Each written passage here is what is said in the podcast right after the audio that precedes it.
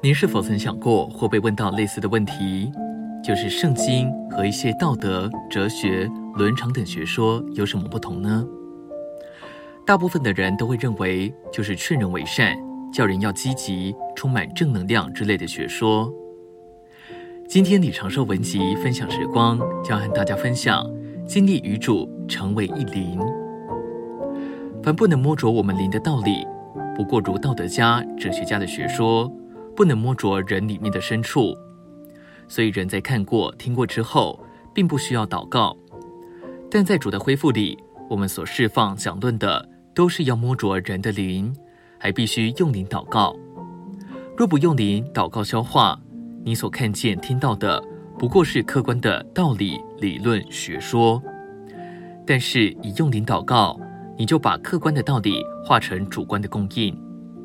照样读圣经也需要带着祷告，读是用眼睛看，用头脑领会；但祷告是把你所领会的用灵接受、消化，成为灵里主观的供应。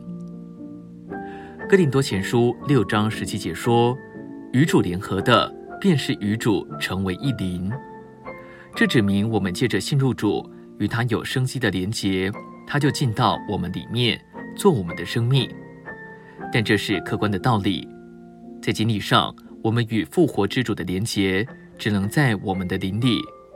借着复活，主已经成了次生命的灵，现今与我们的灵同在。因此，要有与主连结的经历，就必须经历与主成为一灵。然而，我们怎么知道我们与主成为一灵呢？这并不难。